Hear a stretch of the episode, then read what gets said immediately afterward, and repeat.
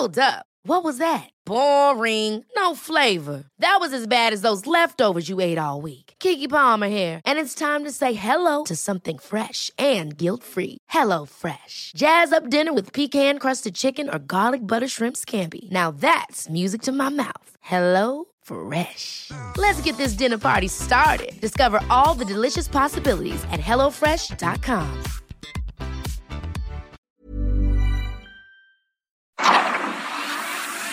El Heraldo Media Group presenta Periodismo de Emergencia con Arturo Rodríguez, Hiroshi Takahashi e Ignacio Rodríguez Reina.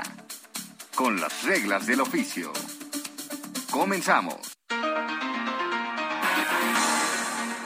Muy buenos días, son las 10 de la mañana con 3 minutos y esto es Periodismo de Emergencia, este 19 de diciembre del 2021, totalmente en vivo desde la Ciudad de México.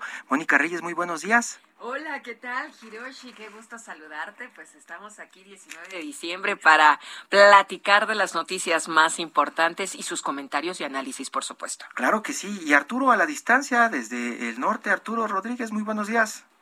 Muy buenos días, Hirochi, Mónica Reyes, qué gusto saludarles, saludar a nuestro auditorio en este domingo, domingo 19 de diciembre. Arturo, ¿con qué noticias amaneces allá en el norte del país? Cuéntanos.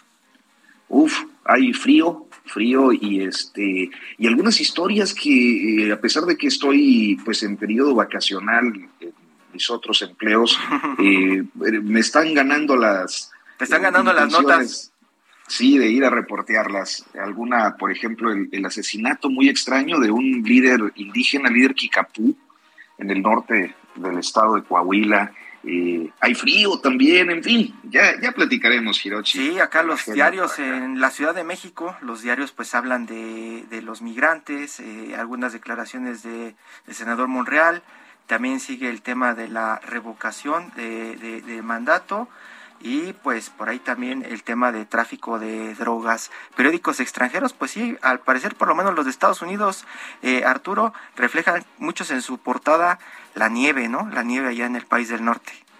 Así es, y precisamente sobre algunos de estos temas que acabas de mencionar, creo que va el futuro próximo con Mónica Reyes. Claro que sí, vamos a comenzar. Gracias. Futuro próximo. Dos temas abren agenda esta semana. Por una parte, será la continuación de las polémicas en torno al proceso de revocación de mandato que quiere el presidente López Obrador y sus partidarios, en pugna con el Instituto Nacional Electoral que acusa la insuficiencia de recursos. Además, la mala calidad de la recolección de firmas abre otro frente para el INE que fue llevado ya por morenistas al Tribunal Electoral. La semana será intensa al respecto, pues esta es la última semana para obtener los apoyos ciudadanos que solicitan en la consulta de revocación. El otro asunto se relaciona con los resultados de la actual administración en materia del combate a las drogas durante los tres años de gobierno que se ofrece en el contexto de una presión estadounidense, la postura de cambio en las políticas de seguridad que plantea el presidente López Obrador y las críticas en la opinión pública, en especial por los indicadores de violencia asociados a las actividades delictivas. Este lunes es el último día para que las empresas paguen aguinaldo. También inicia el periodo vacacional de manera formal en el sector educativo, así que la semana previa a las celebraciones navideñas que cierran la semana con la Nochebuena el próximo viernes. Habrá información destacada en materia económica, entre otras cosas, los resultados de la encuesta nacional de ocupación y empleo, también los relativo a la inflación de este mes y la balanza comercial. Finalmente, dos asuntos relativos a asuntos mexicanos en el exterior también darán de qué hablar. El jueves 23, el gobierno mexicano deberá dar respuesta a las solicitudes de desechamiento de demanda que han interpuesto 11 empresas de armas en Estados Unidos. Por otra parte, el viernes, la justicia chilena decidirá sobre la solicitud de extradición de Mauricio Toledo, exalcalde de Coyoacán y exdiputado del PT, acusado de corrupción por la Fiscalía de la Ciudad de México. En Periodismo de Emergencia queremos conocer y compartir tu opinión. Escríbenos o manda un mensaje de voz al WhatsApp 5580 69 79 42. 5580 69 79 42 y se parte de nuestra mesa de análisis. Muchas gracias a Mónica Reyes por darnos un vistazo de lo que dominará la agenda de las redacciones esta semana. Arturo, y uno de los temas con el que cerramos esta semana y probablemente vamos a arrancar esta y el año, tiene que ver con el freno que puso el Instituto Nacional Electoral de Lorenzo Córdoba a los trabajos preparativos para una eventual consulta de revocación de mandato presidencial. Esto ya lo están registrando pues todos los diarios acá en la capital provocó ya un pleito entre los partidos y políticos oficialistas con los de oposición, es decir, los que apoyan al presidente Morena, todos están en contra de esto que hizo el, el INE y pues todos los demás están, parece Arturo, festejando. Sí, es, es eh, complejo, pues primero porque para algunos conceptualmente se desvirtúa el sentido de una revocación de mandato queriéndola convertir en una ratificación.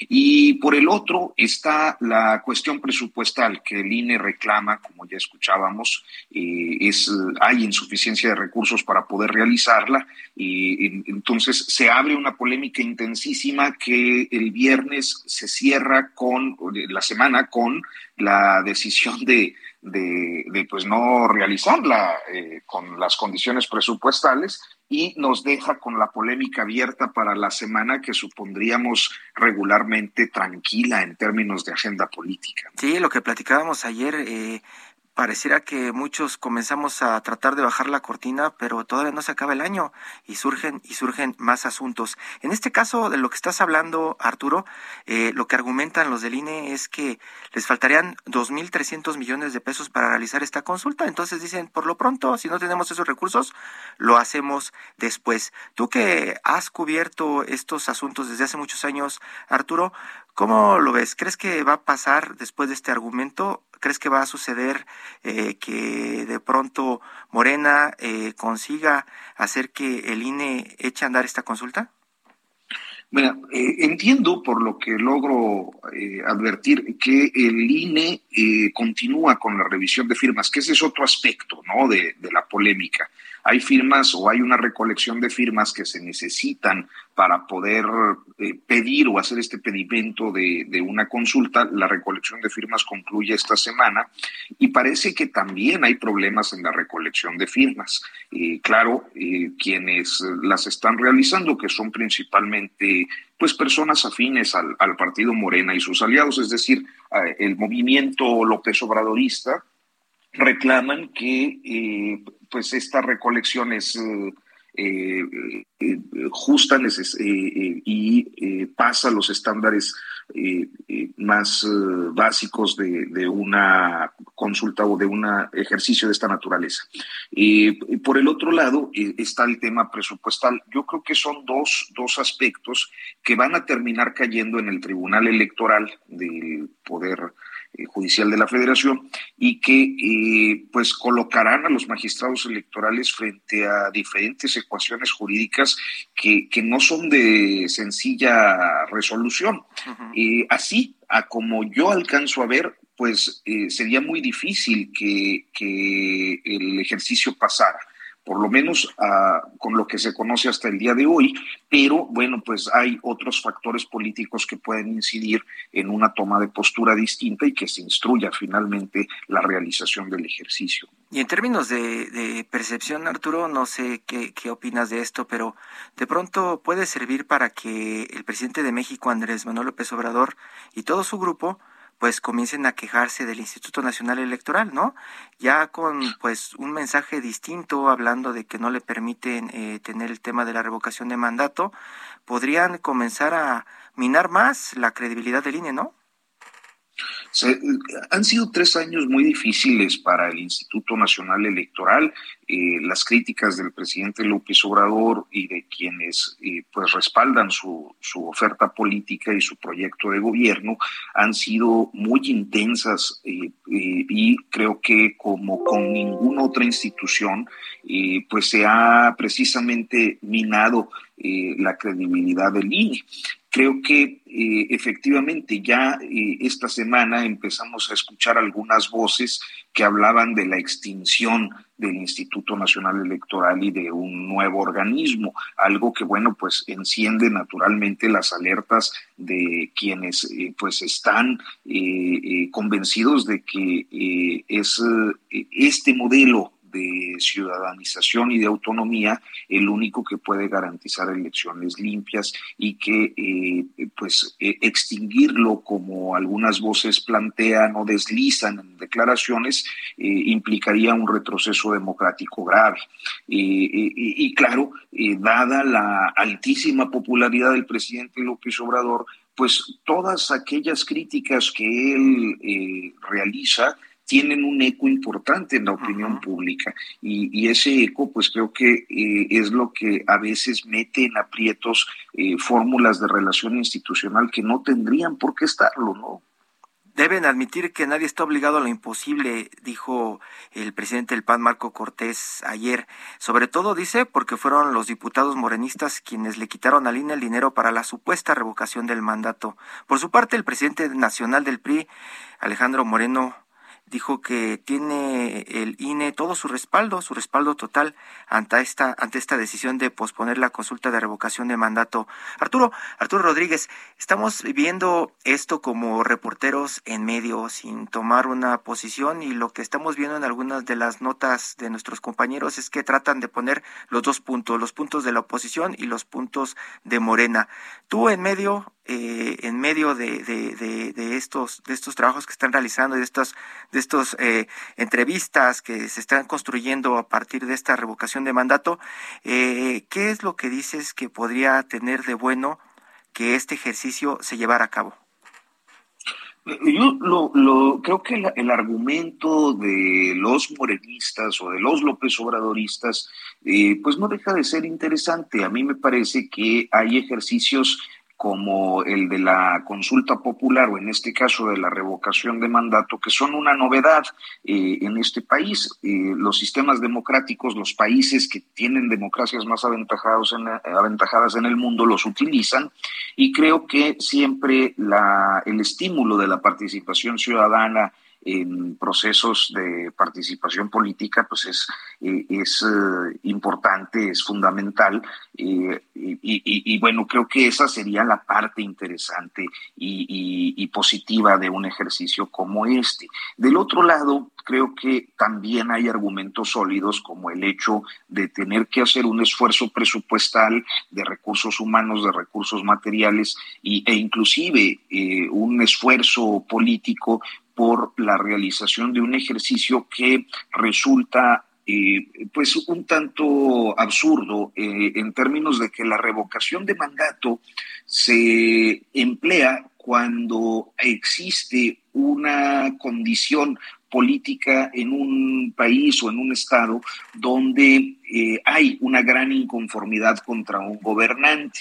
Es decir, eh, yo pienso en términos hipotéticos, si este ejercicio se hubiera realizado, digamos, en 2016 sobre el presidente Peña Nieto, pues creo que habría motivos de sobra para su realización, porque ya conocíamos los escándalos de corrupción, la Casa Blanca, las demás casas, el asunto Ayotzinapa. Eh, había toda una situación que nos permitía tener, yo creo que el pulso ciudadano de una amplísima inconformidad que solo podía resolverse a través de un ejercicio de esta naturaleza. Pero en el caso del presidente López Obrador, teniendo indicadores de eh, aceptación y de popularidad tan grandes, pues el ejercicio es ocioso. Entonces ellos dicen vamos a convertirlo en una revocación y esto tiene una eh, pues un efecto político sobre el proceso electoral, sobre los comicios de, este del año que viene, del 2022, eh, que son seis gubernaturas, este, porque básicamente coloca al presidente López Obrador en campaña durante el primer trimestre del año. Entonces, eh, tiene otros eh, elementos. A mí me parece que así, colocándonos, colocándonos en el centro, pues hay argumentos, creo que bastante sólidos de las dos partes, este, para, para realizar o no realizar la, la consulta. Y al último, pues lo que tendrá que decidirse será en términos de legalidad, ¿no? O sea, ver si esto procede conforme a la ley o no, más allá de las consideraciones. Porque de pronto se está argumentando, y es la percepción también que se está construyendo desde el otro lado, desde el lado de la oposición, que el presidente quiere esta consulta, este ejercicio para reafirmar su poder, para gritar a los cuatro vientos que sigue siendo el más popular y que tiene todo el poder en este país. Esa es una de las lecturas que se está transmitiendo. Pero como bien dices, Arturo, puede sentar las bases para que de pronto nosotros como ciudadanos, con otros gobiernos, podamos decirles, llegan hasta aquí, ya no los queremos más de tres años, ¿no? Pueden este, tomar sus cosas e irse y renovamos un proceso eh, electoral este, inmediato, como sucede en Estados Unidos, lo que le pasó a Trump, ¿no? Arturo? Exacto, exacto. Y que, mira, al último estamos entre, ante ejercicios muy novedosos, ¿no? Y, es decir, inéditos. No hemos tenido ejercicios de este tipo en México.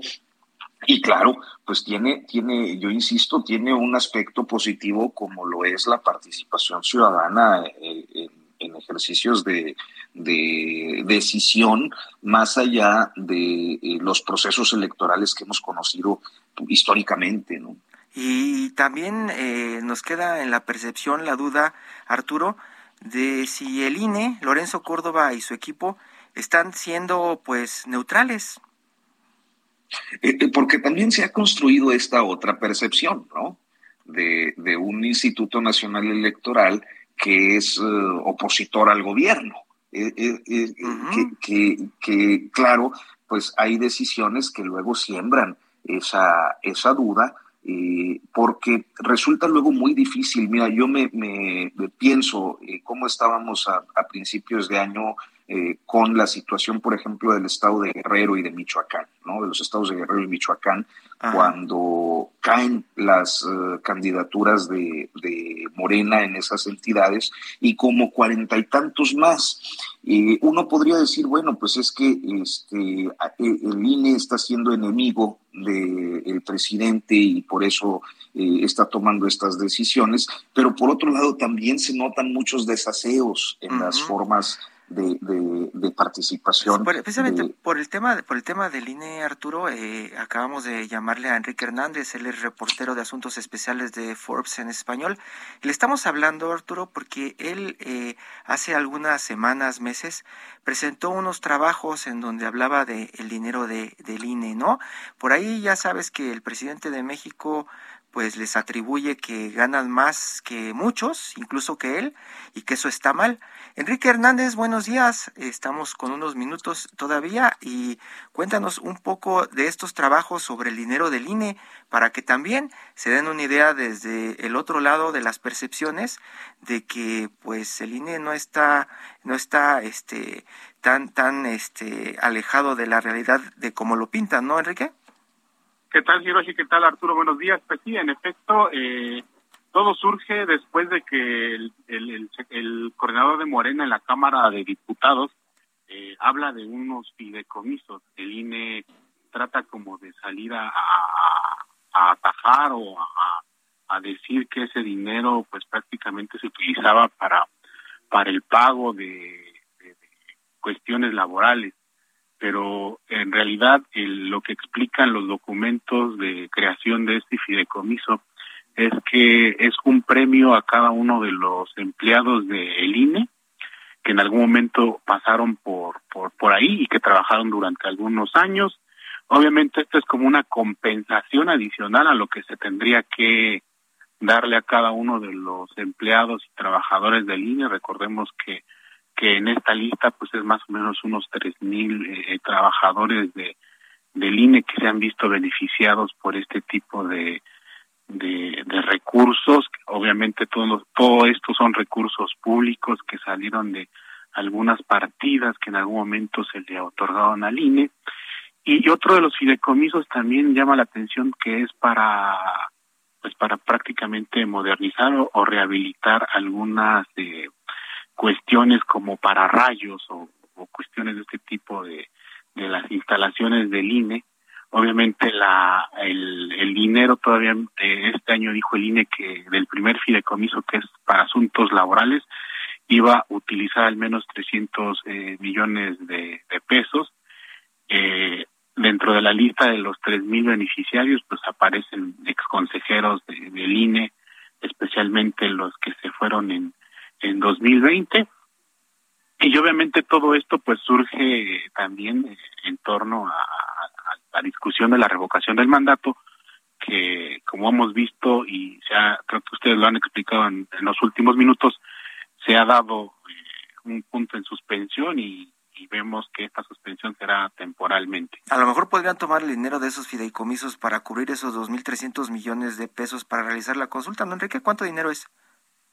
Pues eran alrededor de, en algún momento del, dinero de, del INE que, que, que, que ellos este, exigían los, los, los, los, obviamente los diputados de Morena, hablaban de, de mil millones en un principio, pero obviamente de mil millones. Mil millones. ¿No les alcanza, Arturo? No, obviamente es parte nada más de lo que de lo que tienen, pero falta todavía saber dónde se puede sacar dinero y, y esencialmente pues son dos. El tercer fideicomiso que explicó el INE incluso a través de sus redes sociales, yo no encontré mucho de él. Eh, obviamente se supone que en, algún lado debe de estar ese dinero, pero pues hay que hay que irle buscando. Seguramente en algún momento encontraremos dónde está este dinero. Y, también eh, lo que llamaba la atención era de que este, algunos de los consejeros que se mencionaron pues decían que, que se merecían este esta compensación. Digo, tampoco nosotros tratamos de mostrar que no que no la merecían, no, sino que pues forma parte de todo este otro entramado de privilegios, ¿no? Eh, considerando que pues su salario es altamente pues jugoso, que ganan bien, con pues respecto a la media, ¿no? Sí, eh, estamos platicando con Enrique Hernández, reportero de Asuntos Especiales de Forbes en español. Está Arturo Rodríguez también en la línea desde el norte del país. Y si le parece, vamos a una pausa y regresamos para seguir platicando de pues el freno que le puso el Instituto Nacional Electoral a los trabajos preparativos de la eventual consulta de revocación y el dinero que utiliza el INE en fideicomisos. Eh, hacemos las cuentas y hasta ahora pues no nos salen, pero pues claro que le bajarían un, un buen golpe de esto que ellos están esperando para realizar esta revocación. Arturo, regresamos en unos minutos. Regresamos.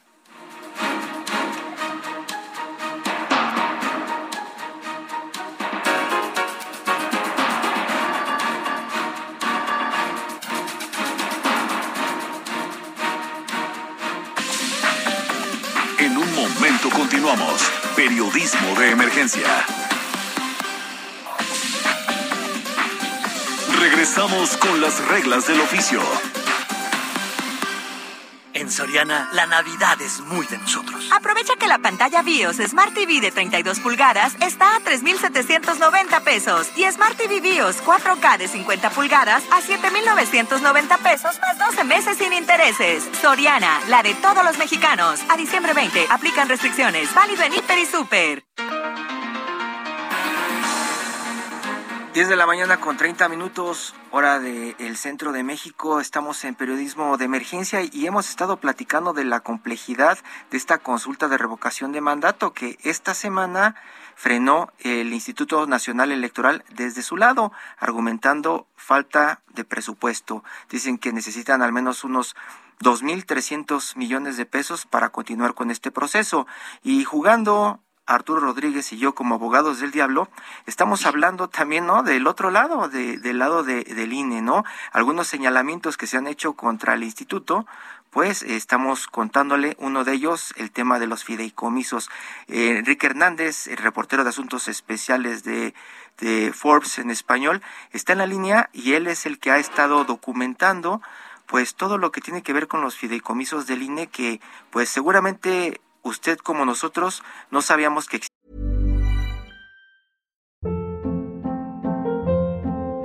Hold up. What was that? Boring. No flavor. That was as bad as those leftovers you ate all week. Kiki Palmer here, and it's time to say hello to something fresh and guilt-free. Hello Fresh. Jazz up dinner with pecan-crusted chicken or garlic butter shrimp scampi. Now that's music to my mouth. Hello Fresh. Let's get this dinner party started. Discover all the delicious possibilities at hellofresh.com.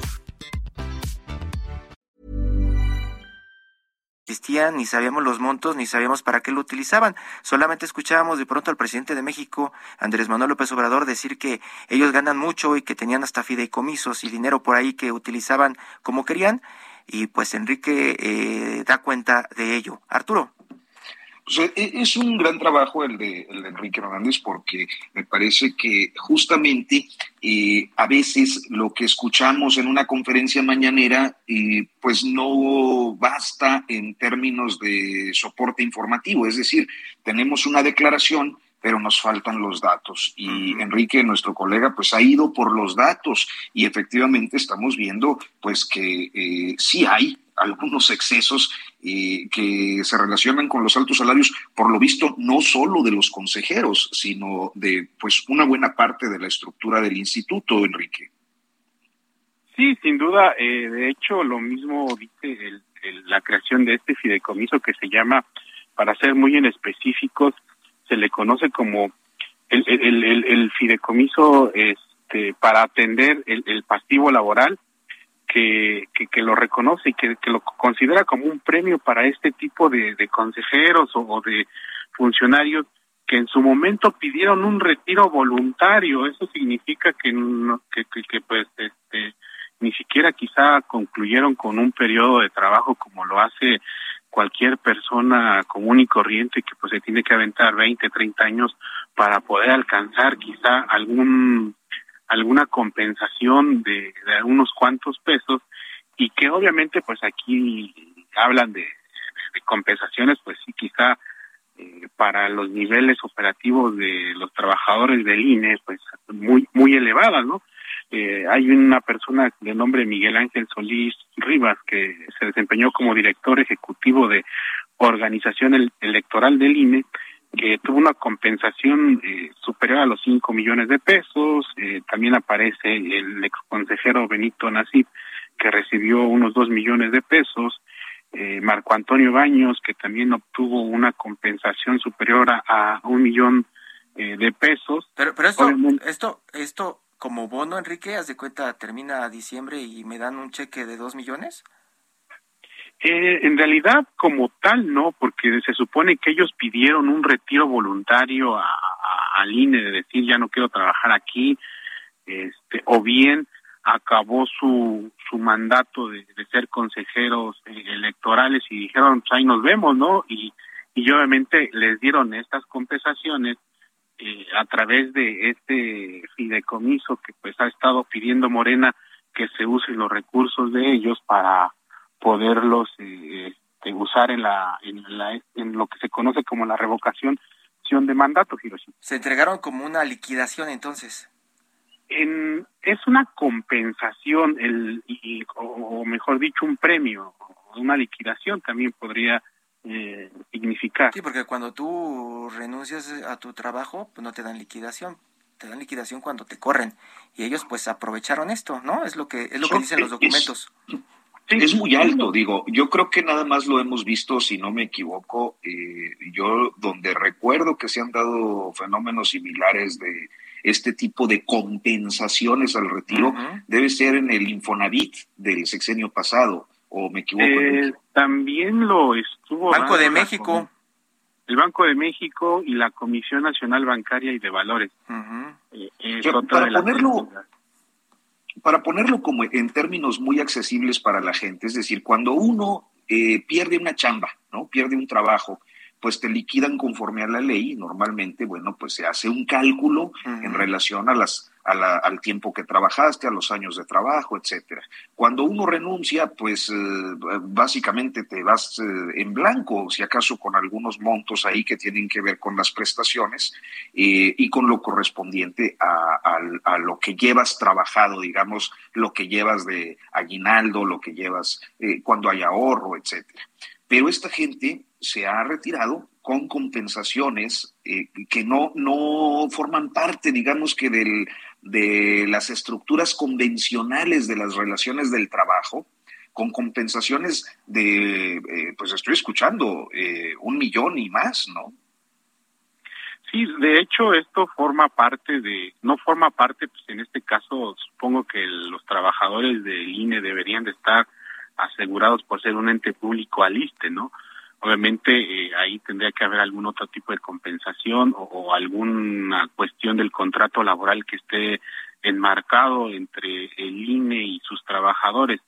E, el fondo viene siendo como una compensación adicional a lo que en algún momento los extrabajadores han, han tenido de, algún dinero extra que les puedan dar, obviamente en este caso por por pedir eh, su, su salida eh, pues prácticamente de mutuo acuerdo, ¿no? Y, que sin duda, eh, y el otro fideicomiso también llama la atención que, que, que su dinero sea utilizado para pues para prácticamente obras destinadas a, a instalar para rayos, ¿no? O sea, no no para obras estratégicas quizá del INE, eh, que, que, tengan que ver con el conteo de votos o, una cuestión más este, sofisticada que en algún momento el mismo INE requiera, sobre todo considerando que pues se ha, ha habido una rispidez en contra de este organismo desde la llegada de López Obrador y que también el mismo presidente cuando no lo era eh, pues criticaba al INE de pues hasta de haber dado una presidencia a otro candidato, ¿no? Arturo, pues son otros datos, ahora sí, ¿no? Del presidente, los otros datos. Efectivamente, hay otros datos que, eh, pues, eh, eh, digo, creo que siempre la, la, parte romántica de la democracia y de lo que implica la ciudadanía, pues eh, es eh, muy importante. Yo veo, por ejemplo, hoy en los trending topics, eh, colocado en primer lugar, el, yo defiendo al INE y trae como tres, cuatro trending topics en los primeros 30, pero naturalmente también es necesario revisar eh, como lo ha hecho espléndidamente Enrique, eh, pues estas condiciones que, que al margen de que las diga el presidente López Obrador o no, parecen sí bastante abusivas. Enrique Hernández, reportero de Asuntos Especiales de Forbes en español. Muchas gracias, Enrique. Seguiremos platicando y ojalá en la próxima entrega nos cuentes qué es lo que te han dicho los consejeros o exconsejeros y también lo que te ha respondido el INE directamente sobre estos fideicomisos. ¿Cuáles son sus argumentos para explicar que pues merecen estos bonos tan jugosos? Sí, claro, Hiroshi, un abrazo a todos por allá. Muchas gracias, Enrique. Buenos días. Con las reglas del oficio por El Heraldo Radio.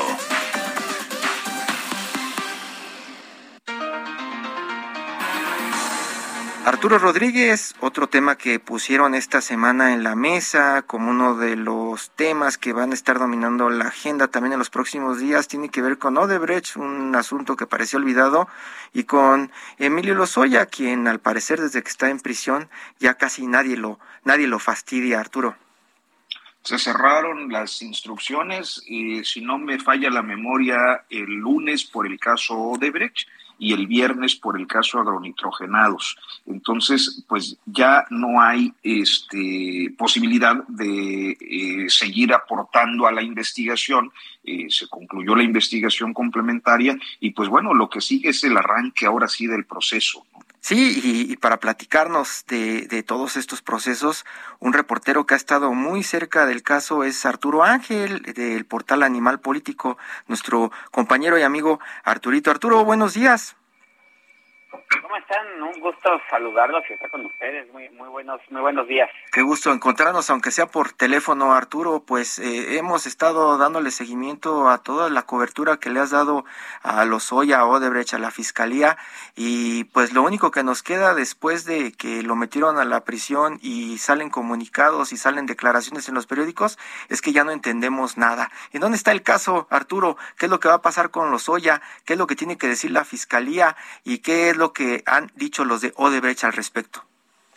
Sí, sí, sí, pues finalmente eh, lo que viene es el tema de las definiciones, ¿no? Como ustedes ya bien lo, lo referían eh, ahora al inicio, eh, pues hay que recordar que el proceso de Emilio Lozoya arrancó desde mediados del año pasado, luego de que lo, lo extraditan desde, desde España, eh, pues eh, ahora sí que eh, en, atención a dos órdenes de, aprehensión que tenía Emilio Lozoya, una por el tema de Odebrecht, donde se le acusa pues, de haber recibido varios millones de dólares en sobornos, y el otro por el caso de esta empresa Altos Hornos de México, que le vende a, a Pemex en el sexenio pasado, cuando Lozoya estaba al frente de Petróleos Mexicanos, una, una, una planta, la de agronitrogenados, una planta de fertilizantes, por la cual, de acuerdo con las investigaciones de la Fiscalía, pues se pagó un sobreprecio considerable por una instalación que estaba en muy malas condiciones, ¿no? Entonces, este, eh, eh, eh esos dos casos eh, fueron eh, por los cuales se detuvo Emilio Lozoya después de que se había escapado a Europa, se le trajo a mediados del año pasado a México, pero luego el caso entró, pues básicamente en un impasse, ¿no? Durante año y medio, este, debido a que Emilio Lozoya prometió a las autoridades mexicanas que iba a entregar información sobre delitos muchísimo más graves en comparación a los que a él se, le, se les imputaba y que iba a entregar las pruebas y las evidencias. Y digamos que con esa promesa, pues Lozoya, si bien fue eh, eh, desde, desde que lo trajeron a México, eh, fue le, le, abrieron estos dos procesos, nunca pisó la mayor parte del tiempo pues la cárcel, ¿no? Eh, pues con esta apuesta de voy a colaborar, voy a aportar información. Entonces, pese a que había todos los elementos desde el año pasado para dejarle una prisión preventiva, porque el señor claramente se había escapado, no del país, hubo que traerlo de otro continente, eh, pues se le entregó, digamos, que esa concesión y estos beneficios, este trato especial, pues, ¿no? Eh, y pues fueron pasando los meses, los jueces originalmente le dieron seis meses a Emilio Lozoya para que entregara, pues, la información, la evidencia y para que la fiscalía decidiera pues si le iba, en efecto, si lo iba a llevar a juicio, si lo iba, digamos que a, perdonar, eh, pues, pero esos seis meses luego se fueron alargando a ocho, a diez, a doce, a más de un año, pues porque tanto la defensa de los eh, con la, pues digamos, la complacencia de la fiscalía, pues iba pidiendo prórrogas, diciendo que necesitaba pues juntar alguna otra información, alguna otra cosa, y así nos fuimos alargando del tiempo hasta que pues, se dio el episodio que ya todo el mundo sabe, yo creo que de, los, de las fotografías de este año que está por terminar, que fue el de los Lozoya cenando en este restaurante de oriental, eh, de comida oriental en Polanco, ¿no? Eh, eh las fotos generaron un gran escándalo mediático y en las redes sociales, y en fin, lo que todos ya sabemos, y sin duda eso cambió el ánimo eh, de las autoridades, ¿no? Finalmente ya no quisieron seguir alargando el proceso en contra de los Lozoya, aunque digan que pues fue por otras razones, la verdad es que fue por eso, ¿no? Y a partir de ahí, eh, pues Lozoya eh, en noviembre eh, pues llega el reclusorio norte y, y, ahora sí finalmente lo encarcelan, ¿no?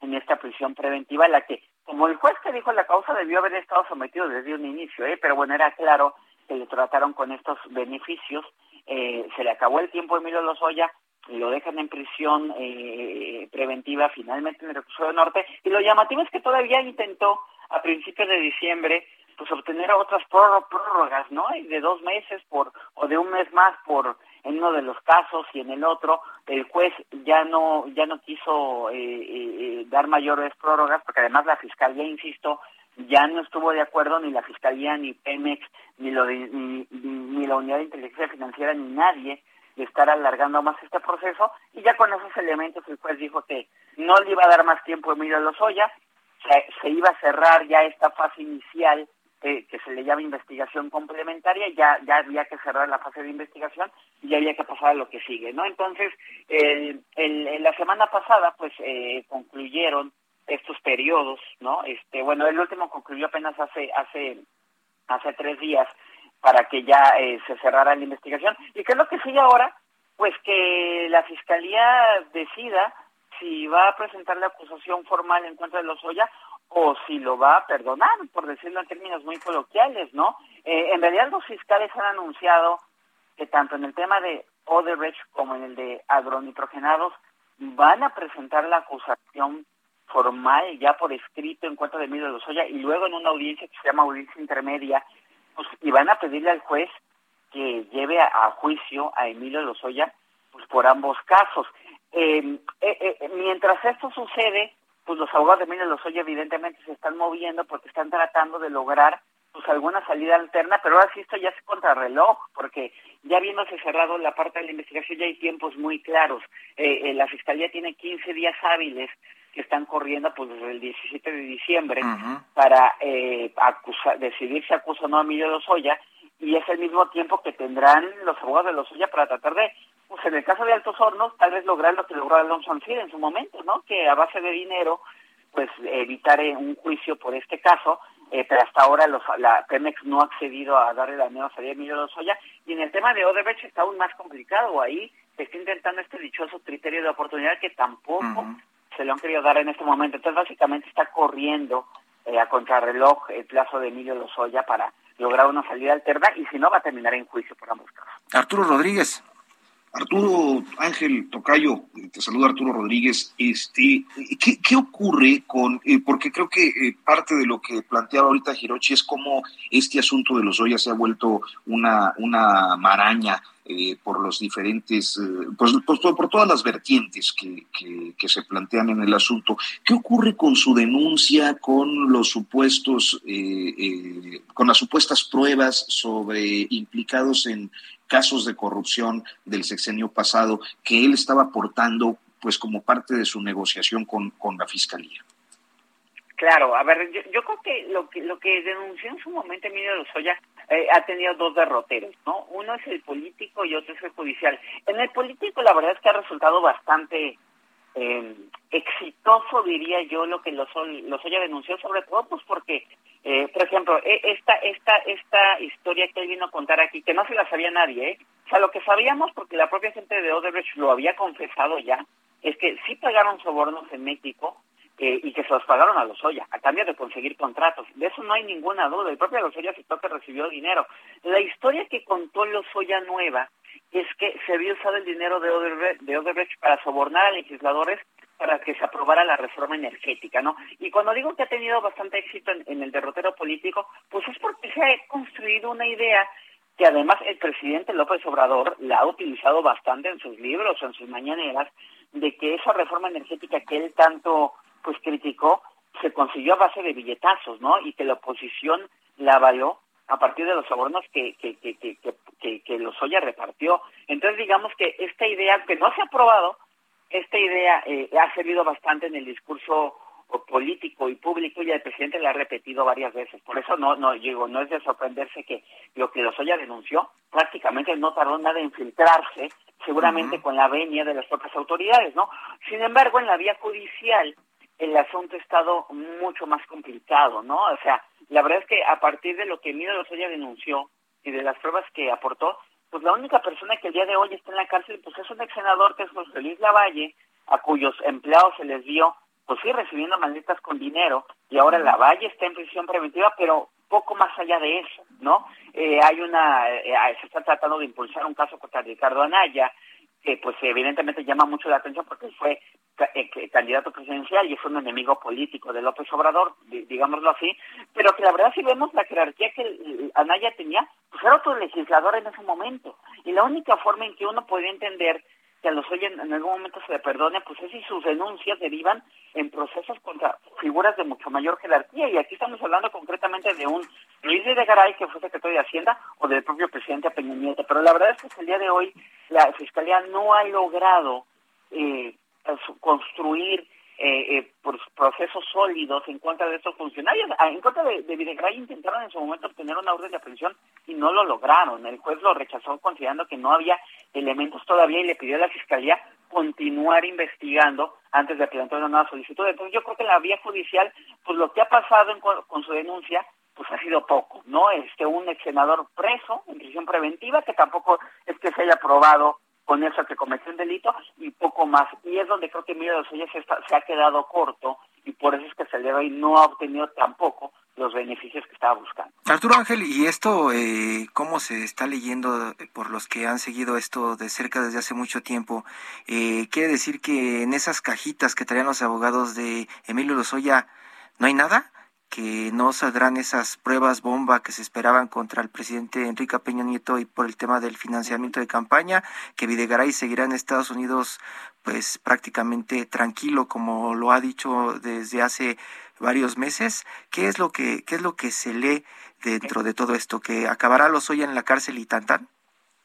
A ver, miren, lo, lo, lo, que, la, opinión que tienen este, entre autoridades, eh, una parte de las autoridades y, por ejemplo, la opinión que tienen abogados que ya han eh, eh, revisado el expediente y la carpeta de investigación de la Fiscalía, pues porque defienden a otras personas que han sido señaladas en este caso, es que hay muy poco, ¿no? Muy, muy, una, una, muy poca sustancia, déjenme decirlo así. Hay una denuncia muy espectacular, hay dichos, muchos dichos, hay poca sustancia, poco sustento, y, la verdad es que ellos advierten que los Lozoya realmente no tiene nada más eh, eh, como para sustentar otra cosa, ¿no? Es decir, no tendría ya nada, digamos que en el cajón que exponer. Hay algunos otros que sí piensan que podría estarse guardando algo y por eso es que la lectura es que el haber metido a Lozoya a prisión preventiva, el ya no darle más plazos es para forzar ya con este estos deadlines, déjame, déjame decirles así, eh, que, que, él saque lo que tenga que sacar. O sea, ya estando en prisión preventiva, pues evidentemente el,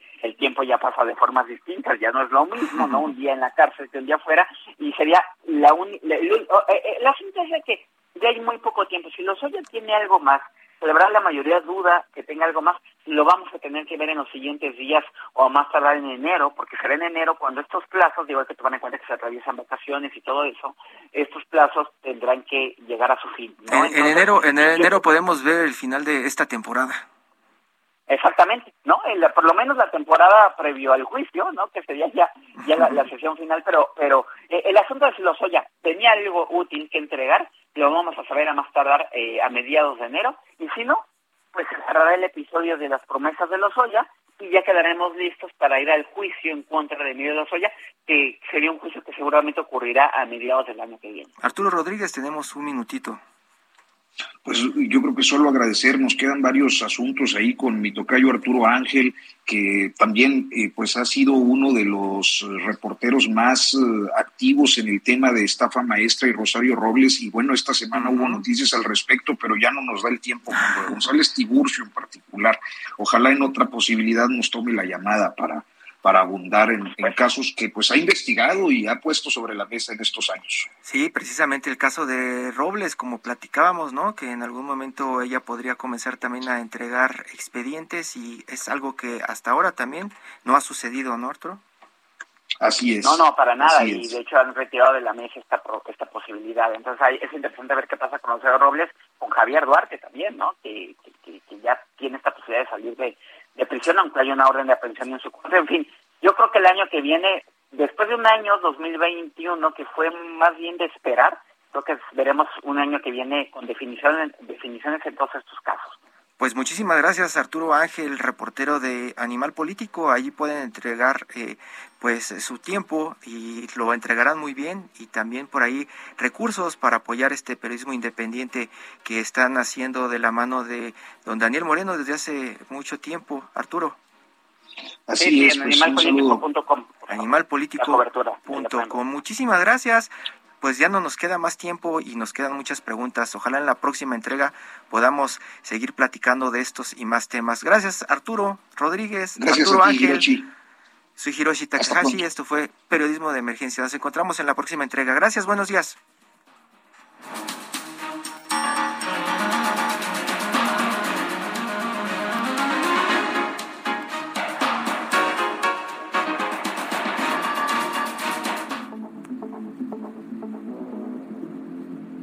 Esto fue Periodismo de Emergencia.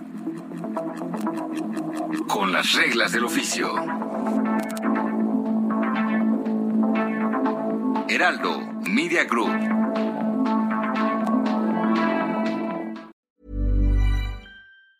Ever catch yourself eating the same flavorless dinner three days in a row? Dreaming of something better? Well, HelloFresh is your guilt-free dream come true, baby. It's me, Kiki Palmer. Let's wake up those taste buds with hot, juicy pecan-crusted chicken or garlic butter shrimp scampi. Mm. Hello Fresh. Stop dreaming of all the delicious possibilities and dig in at HelloFresh.com. Let's get this dinner party started.